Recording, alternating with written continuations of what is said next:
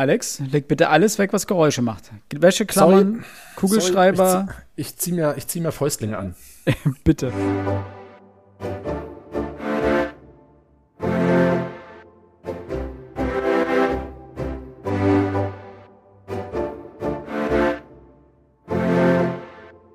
Und damit ein herzliches Hallo zu Folge 135 des Frontispitz Literatur Podcasts. Wir sind wieder zu dritt.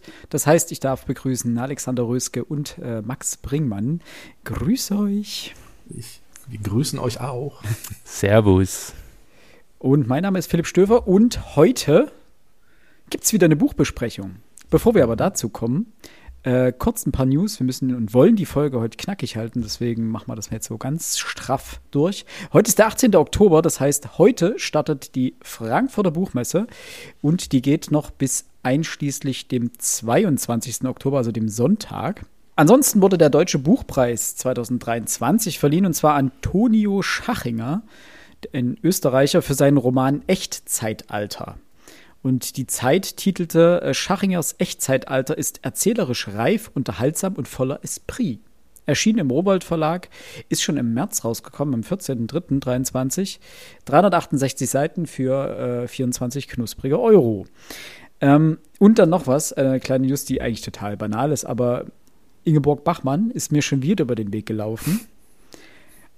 Und jetzt kommt sie auf die große Leinwand, denn am 19. Oktober startet Ingeborg Bachmann Reise in die Wüste in den Kinos. Ähm, Im Film geht es um die Beziehung zu Max Frisch. Und äh, Vicky mhm. Kriebs spielt Ingeborg Bachmann, Ronald Zerfeld äh, wird als Max Frisch zu sehen sein und Tobias Resch als Adolf Opel. Ist mir heute so über den Weg geschlappt und dachte ich, wir als alte Bachmann-Fans, das sollten wir wissen. Nicht umsonst äh, eine der einflussreichsten Autorinnen, wenn sie bis ja. heute rumgeistert und immer wieder überall. Die Beziehung zu Max Frisch ist ja auch spannend. Zwei Takes. Ähm, die, der erste Take zur Buchmesse. Mhm. Die, das literarische Quartett hatte eine quasi Ausschreibung, dass ähm, ja, Menschen einfach daran teilnehmen können, also sich bewerben können und quasi hinfahren und dann ist da eine Aufnahme und das fand ich eigentlich ziemlich cool. Und ich hatte wirklich länger drüber nachgedacht, ob ich mich einfach bewerbe, keinem was sage und dann einfach im Fernsehen bin. Aber die erste Aufnahme wäre, glaube ich, Freitag 16 Uhr. Und das schaffe ich arbeitstechnisch nicht. Und dass man mir dafür freigibt, äh, kann ich nicht erwarten. Deswegen habe ich es dann doch gelassen. Aber ich glaube, nächstes Nein. Jahr. Was denn? Schade, ich habe mich echt drauf gefreut, dass du das irgendwann schon mal angesprochen hast. Ich habe mich echt drauf mhm. gefreut, dass das dich dort zu sehen eventuell. Das wäre ziemlich cool. Ja, dann nächstes also ich hätte Jahr. da Bock drauf gehabt. Aber ja, ich hoffe nächstes Jahr, dass es, äh, dass das machbar ist. Ähm, und der zweite Take, ähm, ich verfolge ja den Deutschen Buchpreis sowohl auf Instagram als auch sonst. Äh, muss sagen, ich war von der Longlist und auch von der Shortlist jetzt nicht besonders begeistert. Aber positiv. Ähm, das einzige Buch, das ich als interessant gesehen habe, ist auch dann Preisträger geworden. Also ich habe es noch nicht gelesen. Auch nicht. Man muss vielleicht dazu sagen, Tonio Schachinger ist wirklich relativ jung. Das ist erst sein zweites Buch. 31 ist der, glaube ich, ne? Irgend sowas um den Dreh. Genau, aber wer die Rede von ihm gesehen hat, stellt fest, der junge Mann äh, sieht noch jünger aus als 31, finde ich. Zumindest bei der Rede. Und ich fand sowohl Setting als auch alle Rezensionen, die ich so gelesen habe, wirklich interessant und es steht schon auf der Wunschliste. Ich, also das würde ich sehr gerne noch lesen. Ich habe es auch bei mir gleich drauf geschrieben. Ähm, wurde auch äh, sehr, also die interessanterweise die ganzen äh, Nachrichten zu dieser Preisverleihung haben nicht nur das Buch gelobt, sondern auch die Jury, dass sie dieses Buch letztendlich ausgezeichnet hat. Vielleicht lesen wir es mal und dann äh, kommt das hier vielleicht mal mit rüber geschwappt oder wir schreiben eine Kurzrezension dazu oder ähnliches. Heute widmen wir uns allerdings äh, einem ja, Veteran auf dem schriftstellerischen Markt. Äh, die Rede ist mal, mal wieder, der kommt irgendwie häufiger hier bei uns vor. Die Rede ist von Ferdinand von Schirach und seinem neuesten Werk Regen, eine Liebeserklärung. Ähm, das Ganze ist relativ spontan. Anlass äh, dazu äh, war ich ausnahmsweise. äh, ist eigentlich sonderbar, dass ich mal sage, wir möchten Schirach lesen. Also ich, ich finde, ich mag ihn, ich mag seine Bücher. Mal gucken, wie das heute sein wird. Ähm, aber bisher wart ihr eh immer die treibenden Kräfte hinter der Auswahl von Schirach-Büchern. Und Anlass dieses Mal ist allerdings, dass äh, Schirach mit diesem Werk auf, äh, ja, sagen wir mal, Tournee geht und ist eine Darbietung. Ich bin mal echt gespannt, was das wird letztendlich, also was wir da auf der Bühne zu sehen bekommen werden. Es wird ja ein Ein-Personen-Stück sein, ob er liest, ob er spielt, ob er redet, was auch immer er tut. Ähm, und da sowohl Max äh, als auch ich Karten dafür haben, allerdings einmal in Leipzig, einmal in Dresden, ähm, habe ich mir gedacht, wir besprechen das einfach vorher mal hier im Podcast. Und Max hat zwar bereits eine kurze Rezension dazu verfasst, aber ich dachte, es könnte nicht schaden, diesen diskutablen Text auch hier zu dritt mal unter die Lupe zu nehmen. Ähm, wie üblich starten wir mit einem kurzen Abriss zum Autor. Das wird uns der liebe Max äh, darbieten und danach äh, gehen wir mal in die Kurzeinschätzung. Aber bitte erstmal Max. Ja, vielen lieben Dank. Ferdinand von Schirach hatten wir ja schon mal vorgestellt, aber hier nochmal kurz. Er wurde am 12. Mai 1964 in München geboren. Er ist mit äh, Daniel Kehlmann, ich glaube, so viel kann ich sagen, wahrscheinlich der derzeit erfolgreichste deutsche Autor, der eben nicht nur hier erfolgreich ist, sondern auch im Ausland gelesen wird und äh, teilweise sogar inszeniert. Ähm, Interessant zu seinem Leben ist, dass vor allem die späteren Texte von ihm eigentlich alle autobiografischer Natur sind. Das heißt, wir erfahren aus diesen, dass er der Enkel des NS-Reichsjugendführers Baldur von Schirach war. Und warum ist das spannend? Weil er sich mit dieser Schuld auseinandersetzt, die seine Familie auf sich geladen hat. Ähm, und wie man am Namen schon erkennen kann, stammt er aus einer alten Adelsfamilie, äh, war deswegen auch auf einem, ja, wie soll man sagen, also einer Art in, äh, Internat, ein Jesuitenkolleg. Danach studierte er Jura, hat auch als äh, Anwalt gearbeitet und verarbeitet dieses Wissen jetzt in seinen Büchern. Allen voran natürlich die äh, relativ bekannten Bücher Verbrechen, Schuld, Strafe, ähm, die wirklich, wirklich erfolgreich waren und die man auch sehr gut lesen konnte, fand ich. Da werdet ihr mir, die es gelesen haben, sicherlich beipflichten. Diese sind teilweise auch verfilmt worden, teilweise als, äh, als, als Serie oder wie bei der Falcolini auch als Buch mit Elias Mbarek als Hauptfigur. Auch das ein wirklich okayer, guter Film, wie ich finde. Äh, in den letzten Jahren sind vor allem kürzere Texte von ihm erschienen. Wenn ich da an Die Würde ist antastbar denke, Kaffee und Zigaretten, Nachmittage waren kürzere Erzählbände oder eben Gesprächsbände mit ihm und äh, Alexander Kluge. Auch das sehr interessant. Und jetzt mal wieder ein äh, Theaterstück, nachdem er davor schon Gott und Terror als Theaterstück herausgebracht hat während Terror wirklich ein starkes, ein starkes Stück war, das ja auch mit Abstimmung nach der jeweiligen Inszenierung auf sich aufmerksam machte, fand ich Gott dann schon wieder ein wenig erwartbar. Drücken wir es mal so aus. Jetzt eben Regen, eine, ein Einmannstück, wenn man so will. Und damit werden wir uns jetzt gleich auseinandersetzen. Habt ihr noch irgendwelche Ergänzungen? Vorzunehmen. Ach ja, äh, Benedict Wells ist auch mit ihm verwandt, hat aber seinen Nachnamen bewusst geändert, damit er mit der Familie nicht mehr in Kontakt, äh, nicht in Kontakt, sondern in Verbindung gebracht werden kann. Nur eine kleine vielleicht. Wir werden in unseren Kurzeinschätzungen generell mit der Auseinandersetzung mit dem Text ähm, uns erstmal auf den Inhalt beziehen und danach auch auf die gewählte Form der Veröffentlichung eingehen. Denn das muss dazu gesagt werden, der Text ist, der eigentliche Text ist nur 54 Seiten lang, plus weitere 50 Seiten Interview, das man mit angehangen hat.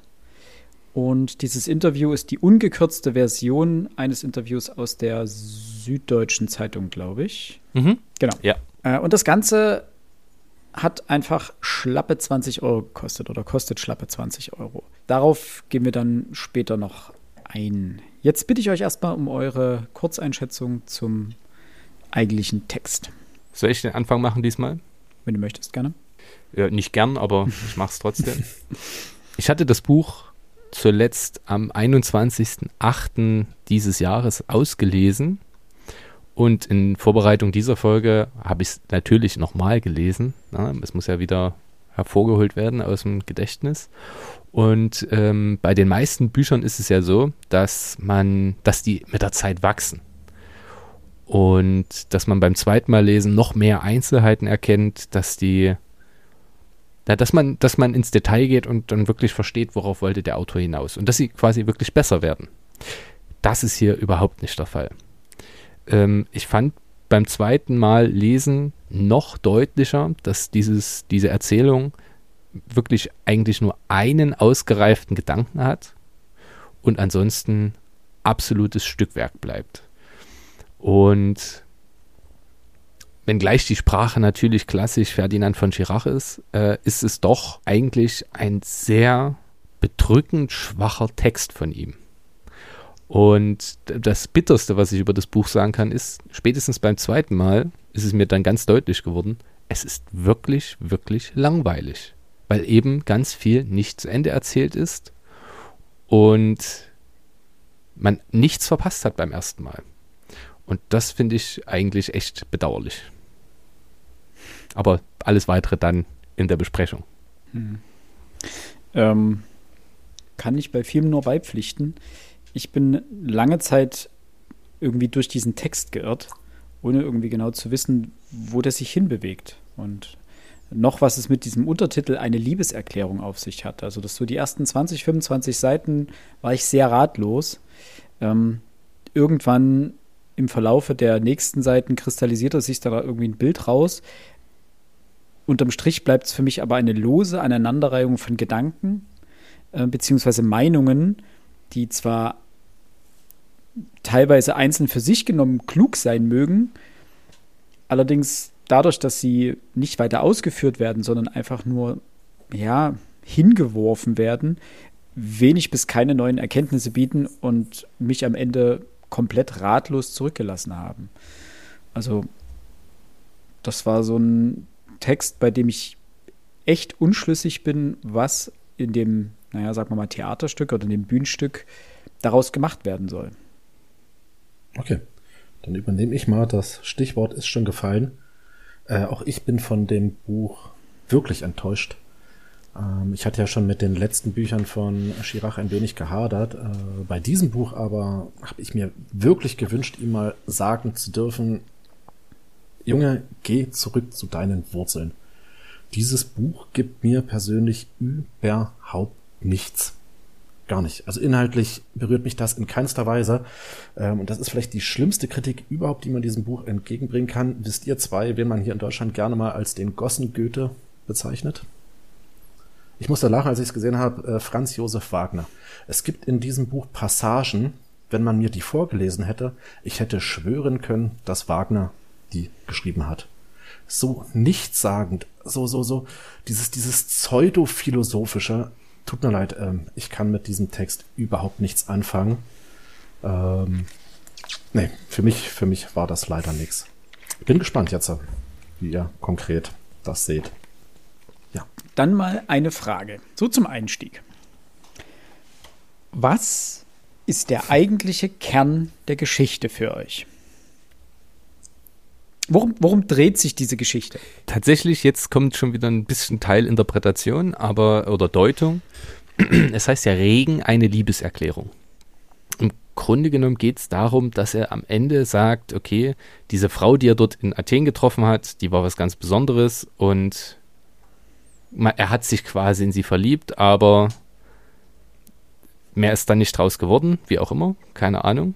Oder Philipp guckt mich kritisch an, weil man könnte natürlich auch sagen, sie ist die Anwältin gewesen, die, die, äh, die Staatsanwältin oder irgendwer anderes. Oder natürlich die Frau, die da abgestochen wurde.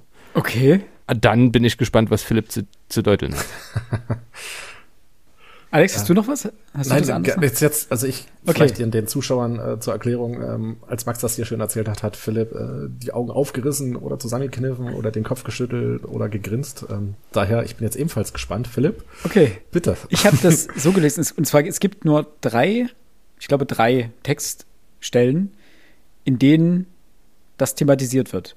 Er spricht davon, dass sie, also scheinbar seine Frau, ihm einen Tee bringen wollte und dabei umgefallen ist und tot war. Und dieses Buch, meiner Meinung, dreht sich danach oder darum, dass er die Frau oder die Liebe seines Lebens verloren hat. Und das ist die Frau, die, in, die er in Athen trifft und die dann im Umfeld, als sie ihm, ähm, ich glaube, eine Tasse Tee oder Kaffee, ich glaube, Tee ist es, bringt äh, und stirbt. Und das Problem ist, sie ist von ihr erst dreimal die Rede und alles andere, und das ist der eigentliche Punkt, weswegen ich mich daran so gestört habe, ähm, ist so ein Zerfasern, einfaches Hinwerfen von Gedanken, die ihm beim Trauern sozusagen in den Sinn kommen. Ich suche die Stelle gern mal raus. Nee, ich, ich erinnere mich an die Stelle. Das Problem ist an dieser, also diese Stelle, ich bin darüber gestolpert und dachte mir, nix dabei. Ernsthaft nichts.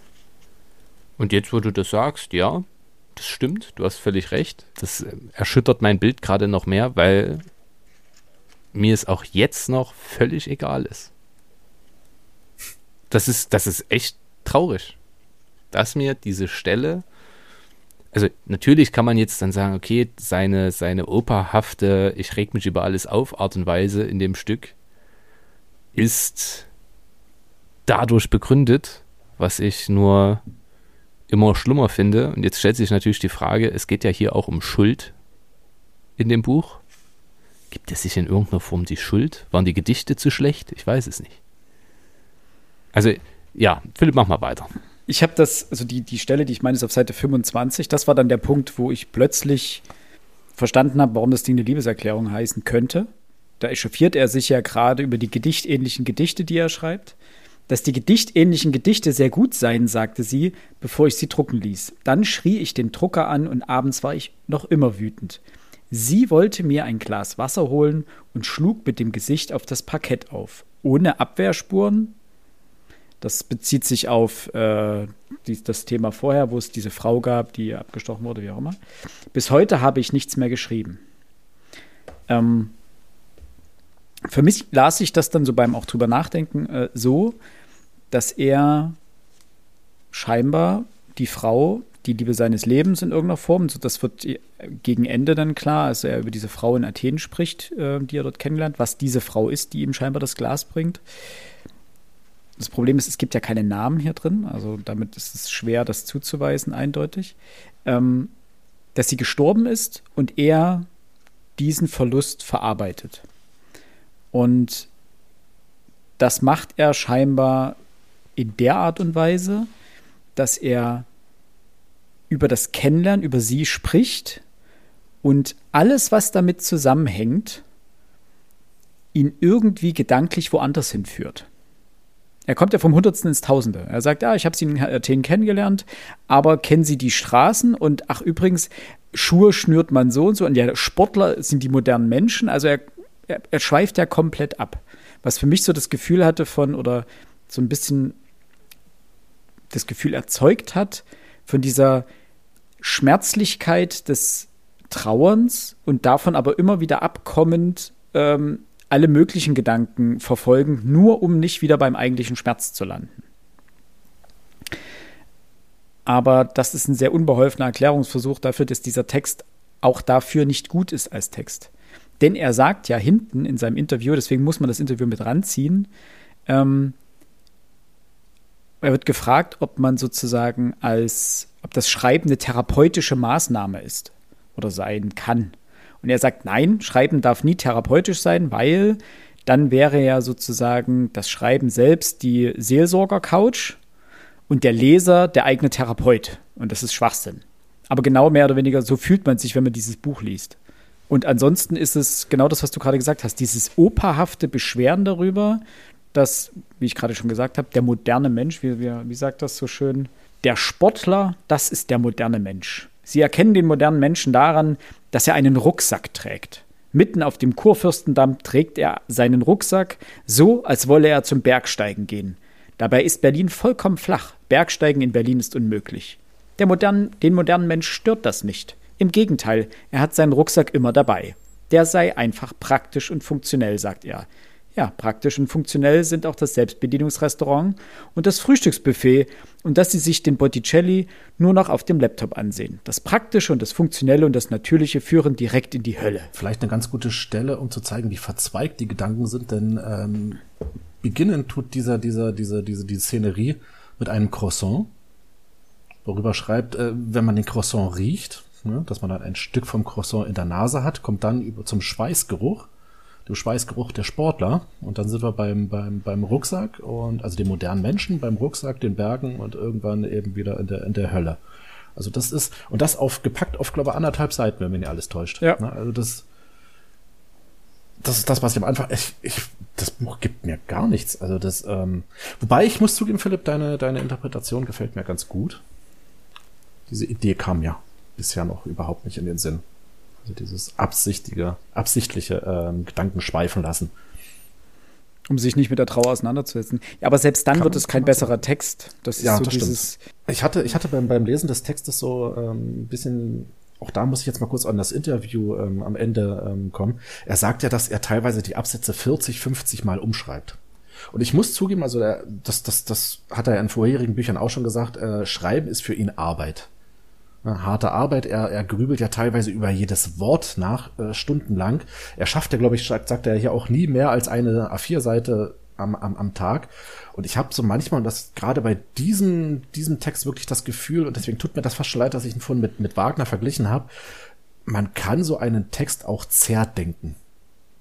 Also ich glaube, dass er viel zu lange über bestimmte Sachen drüber nachdenkt und damit den Text zu so einer, einer Beliebigkeit führt. Ich musste ähm, beim, beim Lesen des Interviews an meine hochgeschätzte Serie Malcolm mittendrin ähm, denken. Da gibt es äh, auch eine Szene, wo, wo Malcolm die Gitarre ähm, geschenkt bekommt, sich ein Lied ausdenkt, ähm, wo er dann wieder dann seiner Familie sagt, seinen ganzen Schmerz hineingelegt hat. Ähm, er spielt das seiner Familie vor und die fängt an zu lachen, weil er als Grundmelodie ähm, eine Melodie aus einer Katzenwerbung genommen hat, die er vor 20 Jahren im Fernsehen lief. Ja, und das habe ich bei ihm, bei diesem Buch jetzt hier manchmal auch so, dieses Gefühl, dieses so, so viel, so viel Empathie in den Text lesen, so viel Gedanken in diesen Text lesen, den Schmerz vielleicht ausdrücken wollen, dass der Text als solches im Endeffekt ja nicht unbedingt nicht lesbar ist, aber inhaltslos ist, trotz dieser schönen Gedanken, die er da ganz selten mal durch, durchschimmern. Das, ansonsten für mich ist jetzt ein bisschen hart, also ähm, aber wie gesagt, ich muss zugeben, ich habe die, die Idee mit dem Schmerz als solchen, hat ich, kam mir noch nicht in den Sinn. Ähm, aber so an sich der Text als solches, nee, sorry. Ja, Komme ich noch nicht mit klar drauf. Philipp. Man muss ja zwei oder zwei Sachen anmerken. Zum einen, der Text ist ja nicht aus Sicht Ferdinand von Schirachs geschrieben. Es ist ja wieder eine literarische Person, das ist ja wieder ein Charakter, den er erschaffen hat, aus dessen Sicht er schreibt. Aber in dem steckt sehr viel Autobiografisches. Das merkt man spätestens, wenn man dann das Interview liest, denn es gibt Formulierungen im Interview, die finden sich eins zu eins im Buch wieder. Das ist zum Beispiel die Formulierung, Bücher sind ja oft klüger als ihre Autoren. Das ist beruhigend. Das sagt er eins zu eins hinten im Interview. Auf irgendeine hm. Frage. Und da das Interview vor Veröffentlichung des Buches ist, hat er das Buch oder diesen Text zu dem Zeitpunkt entweder schon geschrieben oder das ist daraus hervorgegangen oder, oder ähnliches. Und er wird auch zum, zum Verlust einer Frau gefragt, die gestorben sei. Auf die er, wo er dann auch sagt, er möchte jetzt nicht weiter viel drüber reden, weil das ist zu persönlich und zu schmerzlich und so weiter. Da klingt aber ein bisschen an, als wäre in seinem Leben eine Frau verstorben, die ihm sehr wichtig war und als würde das auch ein Teil in diesem Buch ausmachen. Vielleicht war es genau die Liebe seines Lebens, ne? weil er, er wird gefragt, wie oft liebt man und äh, wird ja auch zu Liebesfragen interviewt am Ende und sagt selber, er sei jetzt nicht wirklich Experte darin. Ähm, er hat höchstens ein, oder er glaubt, man ist höchstens ein, zwei Mal im, im Leben zu wahre Liebe fähig in irgendeiner Form. Und das war eben seine. Und da klingt so ein bisschen an, dass viel Autobiografisches in dem Text drin steckt. Nichtsdestotrotz äh, darf man nicht alles, was hier in dem Text drin steht, als direkte Meinung Ferdinand von Schirachs sehen. Ja, das, also gerade bei dieser sehr alten Art und Weise, Dinge wahrzunehmen, auch dieses Autowandern und so weiter. Egal. Ähm, das zum einen und zum anderen, ganz am Anfang, als ich die erste Seite des Textes gelesen habe, war ich eigentlich ganz positiv gestimmt. Denn die erste Seite ist wirklich gut. Ich darf die mal ganz kurz, äh, ich hoffe, das ist nicht zu viel, aber ich darf die mal ganz kurz vorlesen. Ähm, mögen Sie Regen? Ich bin klatschnass. Ich stand 20 Minuten draußen, da drüben vor dem blauen Haus. Und die ganze Zeit regnete es schon. Regen, das ist White Noise, weißes Rauschen. Es gibt mittlerweile eine Fülle von Regenaufnahmen. Die hören Sie, wenn Sie nachts nicht einschlafen können. Regen in Cornwall, Regen in Bhutan oder, sehr selten, weil es da fast nie regnet, Regen im Köcherbaumwald in Namibia. Kann ich stundenlang hören. Am besten ist natürlich der Klassiker. Regen im Regenwald. Liegt auch nahe. Wenn es da nicht mehr regnet, ist es sowieso vorbei. Inzwischen gibt es auch Pink Noise. Pink Noise ist wie White Noise, nur wärmer. Aber ich bleibe beim Klassiker. Tolle Seite. Sogar mit einem Schmunzler drin. Ja, finde ich gut. Und es gab auch zwei, drei Momente später, die als Einstieg in ein Buch ist das okay. Nee. Findest nee. du nicht? Okay, ich fand das vollkommen in Ordnung. Er ist sofort beim Hauptthema. Woran ich mich dann gestört habe. Ähm, er ist sofort beim Hauptthema. Was denn für ein Thema? Es gibt hier kein Thema. Regen. Ja, toll. Nein, es gibt das kein Buch Thema. heißt aber, so. Ja, ja, ja aber danach gibt es keinen Bezug mehr aber dazu. Das ist der Punkt. Das, das meine ich damit. Als Einstieg ist, der, ist die erste Seite okay, aber wenn du dann guckst, dass, dass auf den ersten drei Seiten, also diese Seite plus zwei weitere, sind die Themen Regen, das, was ich gerade vorgelesen habe, dann Rauchen bzw. Rauchverbot im Restaurant und die Anti-Raucher-Fraktion und Klischees über selbige, eine Beschäftigung als Schöffe, das Schicksal und das Bild eines Schriftstellers und das ist auf drei Seiten. Und das sind keine Seiten im Format A4 und dicht bedruckt, sondern das sind drei Seiten mit sehr großem Zeilenabstand in sehr kleinem Format. Und so geht es ja das ganze Buch weiter. Und danach hat Regen überhaupt keinen Bezug mehr. Ganz am Ende kommt es, glaube ich, noch mal kurz. Aber ansonsten, ich dachte nach dieser ersten Seite, okay, das ist sein Opener zum Titel des Buches. Und jetzt sagt er mir, was es mit der Liebeserklärung auf sich hat. Oder jetzt geht es dahingehend weiter oder beschäftigt sich weiter damit. Aber nein, er springt eigentlich pro Seite oder pro halbe Seite einmal im Thema. Und zwar komplett ohne dass er dann das weiterverfolgt oder nochmal aufgreift oder er wirft dir das einfach nur so hin. Was? Also jetzt muss man dazu sagen, ich bin ja völlig dafür geeignet, auch äh, Texte zu lesen, die viele Themen aufmachen, viele Gedanken darlegen und so weiter. Aber es sind halt auch einfach keine guten Gedanken. Es sind primär äh, Aufreger, ja, dass sich ein älterer Herr über Dinge aufregt, die sich halt verändert haben.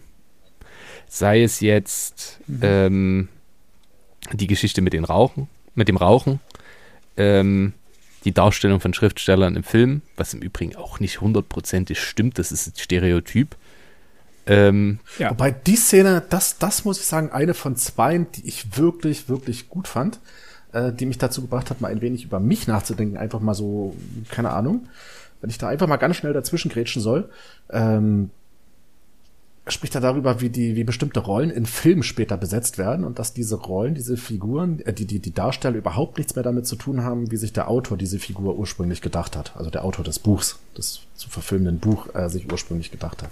Und da muss ich sagen, ähm, ja, was wollte ich damit jetzt sagen? Äh, ich, oh gut, das hätte ich, ich hätte vielleicht doch äh, nachdenken sollen, bevor ich den Max äh, einfach so unterbreche. Ich musste an Tarantino denken. Äh, stellt euch mal vor, Tarantino hat durch die Auswahl der Schauspieler, der ja gern, er benutzt ja häufig die, dieselben Schauspieler, ähm, hätte er andere Schauspieler genommen, hätten wir ganz andere Filme gehabt. Mhm.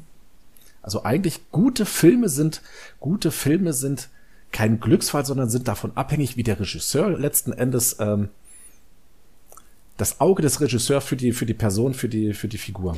Das ist letzten Endes das, was bei uns ankommt. Eigentlich macht das den ganzen Film aus. Da werde ich jetzt nicht viel zu sagen, außer lest noch verdammt nochmal äh, Lichtspiel von Daniel Kehlmann. Georg Wilhelm Papst okay. spricht da nämlich sehr deutlich drüber. Und das sei kurz gespoilert. Er meint dann, der gute, also ein sehr guter Regisseur äh, sieht eben in den Darstellungen, was sie sein können auf der Leinwand. Auch wenn sie vielleicht im echten Leben ganz anders sind. Plus, und das fand ich eigentlich am coolsten, aber äh, so, so schildert Skillman dann auch im Buch, äh, Papst war kein besonders guter Regisseur, sondern ein herausragender Erkenner von Potenzial und Schnittkünstler. Also es gab immer jemanden, der eigentlich die Filme hätte schneiden sollen und Papst hat den dann einfach rausgeschmissen und ihm trotzdem Geld gegeben äh, und das dann einfach selber gemacht, damit genau das rauskommt, was er sich wünscht. Aber das nur kurz als kleiner Exkurs. Ähm, grundsätzlich hast du da schon recht, aber es kommen ja dann noch so Sachen äh, wie, wie Beispiel, beispielsweise, und da finde ich es ja sogar relativ gut charakterisiert, wenn man nämlich in die Metaebene geht. Er wird, ge, wird Schöffe. Und jetzt muss man Folgendes dazu wissen: Als Schöffe ist man quasi eine Art Beisitzer im, im Gericht äh, und ist auch mit fürs Urteil mitverantwortlich. Ähm, aus dem Schöffendienst kommt man wirklich nur ganz, ganz schwer raus. Und äh, weil er ja ein alter Intellektueller ist, äh, führt er da an und sagt, nee, ich kann das gar nicht, wer ist denn jemals objektiv und wer ist jemals unparteiisch und Urteile haben oft furchtbare Folgen.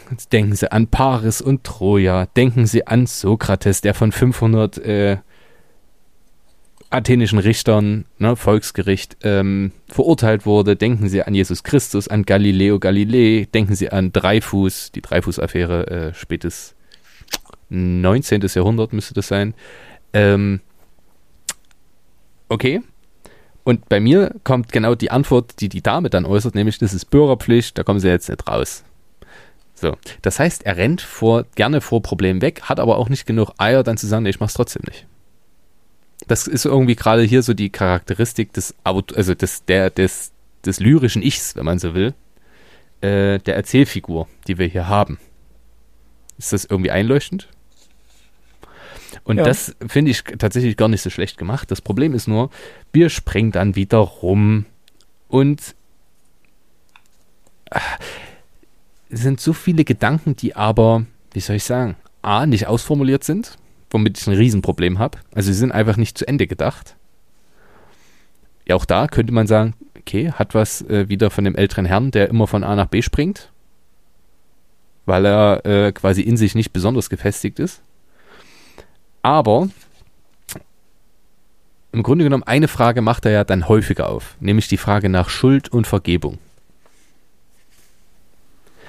Und die These des Buches ist, und das, da stehe ich völlig dahinter, dass das die wirklich einzige interessante These des Buches ist, nämlich man kann seine eigene Schuld nie wirklich völlig tilgen, denn es müssen ihm oder einem die Gläubiger verzeihen und wenn man sich selbst, also sich gegenüber sich selbst Schuld aufgeladen hat, wird man die nie los, weil man sich nicht selbst die Schuld vergeben kann. So die Grundidee. Jetzt stellt sich natürlich die Frage, welchen Einfluss nimmt es auf das Buch? Hat er gegenüber seiner Frau Schuld auf sich geladen und äußert sich nicht dazu? Da muss ich sagen, wenn er das ausformuliert hätte, wäre das ein sehr interessanter Roman geworden. Möglicherweise. Ähm, er löst es nicht auf. Ja, er stellt dann bloß dem, dem Mann im Gericht, der, es ist eigentlich ein hundertprozentig eindeutiger Fall. Äh, Mann ist eifersüchtig auf seine, oder ist eifersüchtig und äh, sticht deswegen seine Freundin ab. So ist, glaube ich, das kann man so sagen. Ähm, mhm. Und er muss halt diesen Fall verhandeln und stellt ihm dann die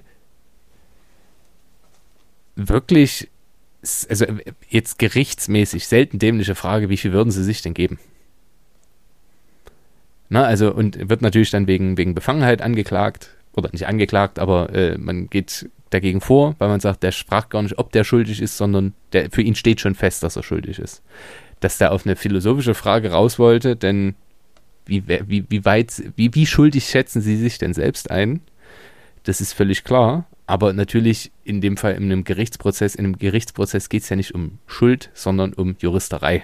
Es geht auch nicht um Gerechtigkeit. Es geht eben um das institutionelle Verfahren eines Gerichtsprozesses. Ich glaube, das sollte man vielen Menschen dann auch mal wieder klar machen.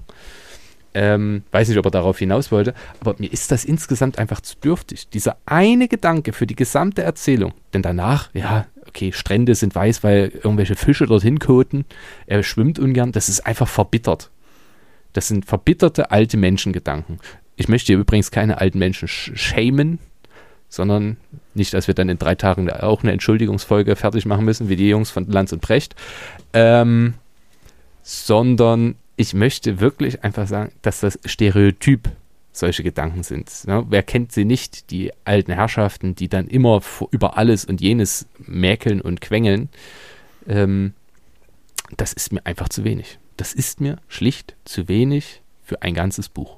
Also ich gebe Max da vollkommen recht. Ich würde sogar noch weitergehen. Er ist da auch wenig originell, ähm, sondern ich bin mir gar nicht bewusst, ob er ob er vielleicht selber, also Shira, ob er glaubte, glaubte, dass er sich das ausgedacht hat oder ob er das von irgendwo übernommen hat. Diese Szene mit der Wespe und der Biene. Ich, ich lese mal ganz kurz. Wespen sind wie Bienen nur weitaus unverschämter. Die Biene stirbt, wenn sie sticht. Das weiß sie, deshalb versucht sie es zu vermeiden. Die Wespe kann darüber nur lachen. Die Wespe ist durch und durch von schlechtem Charakter. Wow. Das ist wie das Pareto-Prinzip. Hundertmal schon gehört. Total lame. Ja, eben, eben. Ne? Völlig das, unoriginell. Gott, da haben sie schon vor 30 Jahren drüber genacht. Also, was, das, das ja. muss er nicht bringen. Das ist, ja. Wo du das gerade gesagt hast, mit diesem zutiefst verbitterten Alten. Mir kam das jetzt, um meinen Gedanken von vor noch ein bisschen weiter zu verfolgen, mit dem alten Menschen, der den Schmerz verarbeitet, dass sein, wie es hinten drauf steht, Lebensmenschen, den man nur einmal im Leben findet, ähm, der diesen Menschen verloren hat und sich jetzt einfach durch den Alltag schleppt. Und jeder Gedanke hört nach dem ersten Gedanken schon auf und schwappt zum nächsten über. Einfach so ein, ein Schritt nach dem anderen irgendwie durch, durch den Alltag, durchs Leben schleppen, weil man eben diesen anderen Menschen verloren hat. Also eben eine Art Trauerbewältigung, beziehungsweise eine Art, vielleicht noch nicht mal Trauerbewältigung, sondern eine Art Trauer, äh, als wäre man bei dieser Trauer dabei. Ja, eine Wutrede ja, auf die Ungerechtigkeit der Welt vielleicht oder auf äh, alles, auch nicht auf alles. Es ist ja nicht so per se, dass er über alles Schlechte spricht und sich irgendwie, na, Wutrede würde ich nicht sagen, eine Trauerrede vielleicht eher, aber ohne, dass sie ausformuliert ist, sondern man ist gefühlt beim Prozess des Trauerns dabei. So würde ich das jetzt interpretieren. Allerdings, und auch da wieder, das macht es nicht als, das macht diesen Text nicht besser. Also selbst wenn man jetzt, wenn das so ist und wenn man das als Lesender erkennt, ist dieser Text, wird er nicht origineller, damit werden die Gedanken nicht besser und am Ende hat man auch keinerlei Erkenntnisgewinn oder Bereicherung. Und wir haben ja schon mal gesagt, was soll Literatur tun? Literatur soll dich entweder unterhalten oder sie soll dich bereichern oder sie soll dich berühren. Dieser Text macht nichts von diesen dreien. Ihr müsst, um, um unser Gefühl hier nachzuvollziehen, ich, ich gebe euch mal kurz verschiedene Ausführungen. Aber das Nachhause, das habe ich sofort verstanden. Zu Hause ist ja kein Ort, es ist unsere Erinnerung. Oder es ist der andere, und mit ihm kehren die Bilder zurück. Der Sommer, das Hafergras, die Langsamkeit, das dunkle Grün der späten Nachmittage, der Regen.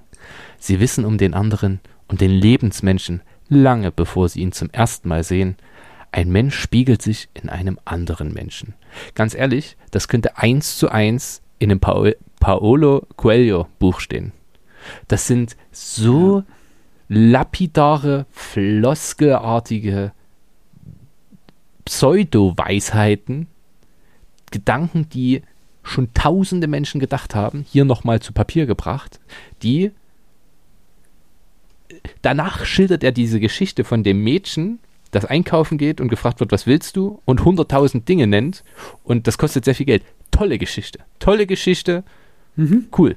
Kreativ, originell, super. Und die Geschichte schildert mir viel mehr als das, das, was seine Zusammenfassung, seine Quintessenz dessen ist. Und da muss ich ehrlich sagen, ich weiß, warum ich Paolo Coelho nicht lese. Weil das einfach so, so Kalenderweisheiten sind. R wirklich Radio-Comedy. es fehlt völlig die, die, die, dieses, das Originelle, das Kreative, das Einzigartige, was ein gutes Buch ausmacht. Ein, ein origineller Gedanke kann ein ganzes Buch sein, wenn ich ihn in die richtige Form bringe. Und ihr hattet das vorhin schon mal angesprochen. Die Form ist hier da, weil die Form eigentlich ganz interessant ist. Ne? Ein älterer Herr steht auf der Bühne und erzählt. Finde ich, ist eine tolle Sache. Vor allem ein Einmannstück ist immer interessant, von der Form her. Aber es hat was von, wie soll ich es ausdrücken? Ein Comedian, der ein richtig grandioses Bühnenbild hat, die Technik, da kommen sogar hin und wieder Feuerwerkskörper, es kracht und rumst. Aber die Witze sind schlecht. Es fehlt der Inhalt. Also es kommt pompös daher, oder bei Chirac halt Chirachhaft in seiner eigenen, ihm eigen, eigenen Art. Ja, aber all das, was ich bei Kaffee und Zigaretten liebte, das Kreative, das Originelle. Und da sind ja wahnsinnig viele kluge Gedanken dabei. All das ist hier wirklich bis zur Unkenntlichkeit verzerrt. Ähm, das einzig Gute, weil ich das äh, tatsächlich, ich war ja dort jetzt im Urlaub, auf Seite 52 schildert, äh, also bringt er den Anfang der Marienbader Elegie. Ähm, äh, kommt ein kleines Stück, da möchte ich kurz äh, rezitieren, weil es wirklich schön ist. Was soll ich nun vom Wiedersehen hoffen, von dieses Tages noch geschlossener Blüte? Das Paradies, die Hölle steht ihr offen, wie wankelsinnig regt sich's im Gemüte. Kein Zweifel mehr, sie tritt ans Himmelstor, zu ihren Armen hebt sie dich empor. Jetzt muss man Folgendes dazu wissen. Ich belasse es bei der ersten Strophe, die Marienbader Elegie hat zahlreiche, zahlreiche, zahllose äh, Strophen. Goethe schreibt die auf seiner Rückfahrt aus Marienbad. Es ist um das Jahr 1820 rum. Ähm, er ist dort zur Kur, schon 70 ungefähr, und äh, lernt eine junge Frau kennen von 17 Jahren. Und auch wenn er schon so alt ist, er verguckt sich in sie, er verliebt sich in sie. Und er fährt dann immer wieder dorhin. Und zwei Jahre später machte ihr dann, sie ist schon 19 jetzt immerhin, einen Heiratsantrag. Ja, man muss dazu sagen, seine andere Frau war schon verstorben. Ähm, und sie lehnt ab. Ähm, Marienbad bildet sich sehr viel darauf ein. Das ganze Museum ist auf diese Geschichte ausgelegt, was es also im Goethehaus, was es dort gibt. Äh, äh, die ganze Ausstellung ist eben darauf ausgerichtet. Mm, das Spannende zu dieser Geschichte ist vielleicht, dass, äh, ich glaube, sie heißt Ulrike von Lemzo, aber ich leg mich, Ulrike heißt auf jeden Fall mit Vornamen, ähm, die heiratet gar nicht Zeit ihres Lebens. Und sie, es gibt dann Zeitungsartikel, viele Jahre später, wie sie immer noch von Journalisten gefragt wird, wie war denn das mit dem alten Goethe damals? Wie war denn das? Wie war denn das? Ähm, und sie sagt dann, nö, ich hatte da einfach, ich wollte einfach nicht heiraten. Und äh, jetzt meine Frage an euch. Wenn ihr diese Hintergrundgeschichte kennt, eine Elegie ist ja eine, eine, ein Trauergedicht quasi. Also dahingehend passt das schon rein. Aber mit dieser Hintergrundgeschichte muss ich immer noch sagen, äh, naja, das passt nicht. Vielleicht textlich kann man das drauf beziehen, okay, dann ist es wieder schön. Aber das Beste in diesem ganzen Text von Ferdinand von Chirac stammt nicht von ihm. Stammt von Goethe. Ja. Denn ja. dieses Gedicht muss man wirklich sagen, also das kann ich jedem unserer Hörerinnen und Hörern äh, mal empfehlen. Die Marienbader Elegie kann man wirklich mal lesen. Am besten laut vorlesen, weil dann macht sie noch viel mehr Freude, auch wenn sie eigentlich tragisch ist. Amen. Das passt sehr gut zu meinem, und da können wir, glaube ich, zum, zum Abschluss äh, übergehen. War das schon dein Abschlussplädoyer? Man könnte es fast schon so lesen oder hören. Ja, ich muss dann natürlich ähm, noch Punkte geben und deswegen, ich werde da nicht mehr viel reden, aber. Okay. Ähm, dann würde ich nämlich gleich zu den Abschlussplädoyers um, übergehen. Wir haben jetzt schon vielleicht ein bisschen ausgearbeitet, dass äh, das ein wenig enttäuschend war für uns. Und ich hatte kurz diese erhellenden Momente, wo ich mir dachte, ah, jetzt habe ich den Inhalt des, des Buches verstanden, als ich diese zwei, drei Punkte gesehen habe mit, mit der Trauer und so weiter. Das macht den Text allerdings nicht besser und man oder symptomatisch dafür ist, dass das Einzige, was ich mir rausgeschrieben habe als ähm, Mehrwert aus diesem gesamten Buch, stammt nicht aus dem Text, sondern aus dem Interview, auf das wir jetzt hier nicht genauer näher eingehen, weil wir rezensieren jetzt hier keine Interviews, das, ich glaube, das führt dann zu weit. Ähm, ist aber eine Lektüreempfehlung und zwar mal wieder die Seneca-Briefe an Lucilius zu lesen. Und da hat Ferdinand von Schach richtigerweise äh, dazu gesagt, vergessen Sie moderne Glücksratgeber, lesen Sie Senecas Briefe an Lucilius. Dort wird alles erklärt. Und das in einer Klarheit, die Sie sonst nirgendwo finden. Wie gehen Sie mit Feinden um? Wie reisen Sie richtig? Wie trösten Sie sich und andere? Etwas Besseres werden Sie nicht finden. So. Und ich habe es im Studium gelesen, das kann ich soweit bestätigen. Diese Ausgabe möchte ich mir auch holen, äh, lieber Max. Das ist die Reklamausgabe, richtig? Sie. Die ist sehr schön, kostet als gebundenes Buch leider aller acht, allerdings 38 Euro, ist aber auch 87 Seiten stark. Aber das sind wirklich tolle Briefe. Seneca kann man immer gut lesen. Ähm, und das war mein großer Takeaway zu diesem Buch. Und das ist auch das, was ich äh, daraus mitnehme. Und ich bin wahnsinnig gespannt auf dieses Ein-Mann-Theaterstück. Ob mich das erhellen wird, ob da noch irgendwas mehr kommt oder ob er letztendlich einfach nur diesen Text äh, vorliest oder vorspielt oder was auch immer. Ansonsten kann ich nur das nochmal bekräftigen, was ich zu Beginn schon gesagt habe, dass mich dieser Text wahnsinnig ratlos zurücklässt. Und wenn ich jetzt rein den Text bewerte und nicht die Intention vielleicht, die dahinter steht, die ich jetzt rein interpretiert habe, die vielleicht im Zweifelsfall gar nicht so stimmt, dann muss ich diesem Text. Ich schwank zwischen drei und vier Punkten. Ich glaube eher drei. Und das Schlimme daran ist, dass ich nach dem ersten Mal lesen kurz noch ähm, dabei war, diesem Text irgendwas um die fünf, sechs Punkte zu geben. Und äh, nach dem zweiten Mal, so dass ich das heute nochmal überflogen habe und das heute durchgearbeitet und rausgearbeitet habe und jetzt nach, der, nach dem Gespräch äh, der Text nochmal deutlich schlechter wegkommt. Und das ist eigentlich untypisch, denn normalerweise hier im Podcast ist es ja so, dass wir nach der Diskussion Texte deutlich besser bewerten, als wir das im Zweifelsfall vorher für uns selber ähm, festgelegt haben. Schade. Und, ach, das muss ich ganz schnell noch anmerken, und vor allen Dingen, und da wird das nochmal schmerzhafter, dieses kleine Büchlein, ich möchte es nochmal sagen, kostet 20 Euro.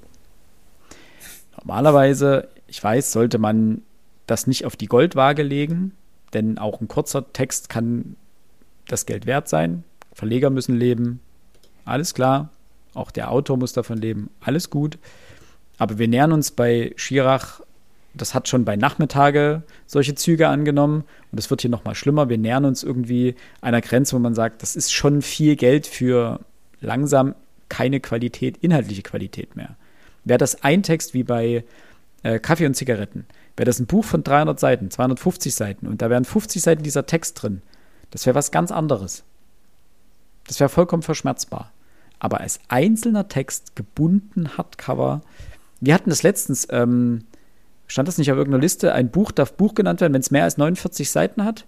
Ich habe das Gefühl, Fast, er hat noch mal mir gesagt, ja. Ja, hat mir in der letzten Folge gesagt. Ich habe das Gefühl, er hat die sechs Seiten noch dazu geschrieben, damit das Ding als Buch durchgeht. Und dann noch dieses kleine Format gewählt und den, die, den großen Zeilenabstand, weil sonst wären es unter 49 Seiten. Und dann hätte man es nicht als Buch verkaufen können, sondern als, keine Ahnung, Untersetzer. Ja. Bitter, echt schade. Ja, Philipp hat das schon genannt. Ich muss da auch noch mal zumindest ganz kurz drauf eingehen. Der Preis ist unverschämt. Das ist, brauchen wir, brauchen wir gar nicht drüber diskutieren. Es bleibt dabei, äh, ich würde dem Herrn Schirach wirklich sagen, Schuster, bleib bei deinen Le äh, Leisten, geh bitte zurück zu deinen Wurzeln. Das kannst du eindeutig besser. Ähm, trotz all meiner Kritik, das hatte ich gar nicht gesagt, das würde ich vielleicht ein bisschen bis die Wogen nochmal zu glätten vom sprachlichen Können her ist das Buch ja zumindest lesbar. Also es ist jetzt nicht äh, kein, kein dass das das weglesen musst, weil es komplett unlesbar ist. Und äh, Max hat ja die Geschichte mit dem Mädchen am Ende auch angesprochen. Das war für mich mein zweites Highlight in diesem Buch. Aber das konnte es natürlich nicht retten im Großen und Ganzen. Auch das hatte ich ja schon gesagt, gibt mir dieses Buch absolut gar nichts. Und da bleibt jetzt natürlich noch eine Frage übrig, was mache ich denn jetzt eigentlich mit diesem Buch? Und wäre es nicht so verdammt teuer, und das ist eigentlich jetzt ein vernichtendes Urteil, wäre es mir vollkommen egal. Ich gebe dem Ganzen zwei, äh, zwei Punkte und ich glaube nicht, dass ich das Buch jemals nochmal anfassen werde. Tut mir leid. Ich habe jetzt gerade nochmal so durch meine Listen geschaut und geguckt, äh, was habe ich anderen Sachen gegeben. Ähm, tatsächlich glaube ich, dass ich die Erzählung in dem Kontext eines größeren Erzählbandes womöglich sogar hätte wertschätzen können.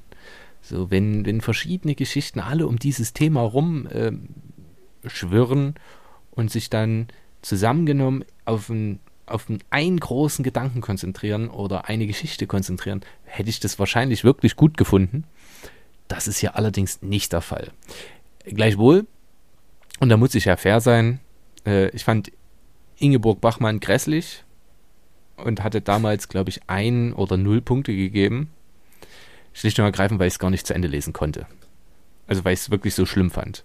Dann habe ich geguckt, was habe ich denn zuletzt sonst für, für wenig, also wo, wo habe ich wenig Punkte gegeben. Und da ist ja das Kaffee am Rande der Welt dabei. Das hat von mir zarte zwei Punkte bekommen. Ähm, das muss man dazu sagen, Ferdinand von Schirach hat einen tausendmal besseren Schreibstil. Ähm, und das muss man einfach anerkennen. Es hat hin und wieder den einen oder anderen klugen Gedanken.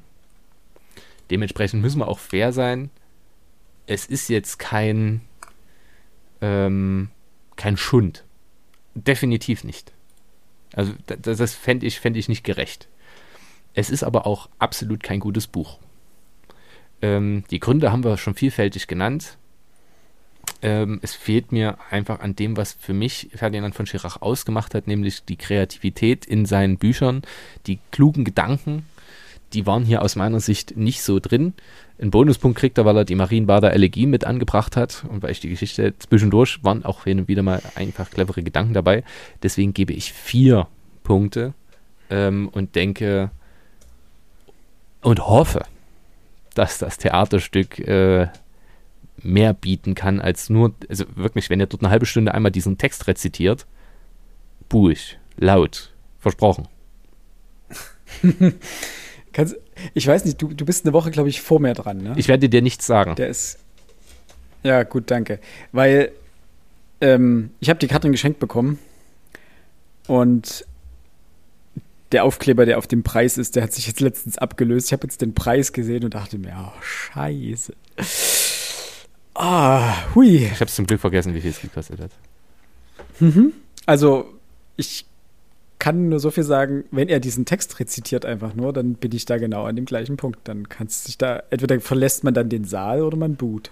Ah, ich bin gespannt. Ich möchte aber, ich möchte eigentlich jetzt nicht mit schon einem schlechten Gefühl dort reingehen. Ich möchte mich da komplett überraschen lassen. Eigentlich hatte ich überhaupt nicht vor, das Buch vorher zu lesen. Aber ähm, jetzt ist es äh, Kind in den Brunnen gefallen. Ich bin gespannt. Ja, ich auch. Ich danke euch trotzdem für diese äh, Unterhaltung. Es hat mir trotzdem wieder viel, viel Spaß bereitet. Ich freue mich auch auf unsere nächste Buchbesprechung. Ich hoffe, die kann so stattfinden.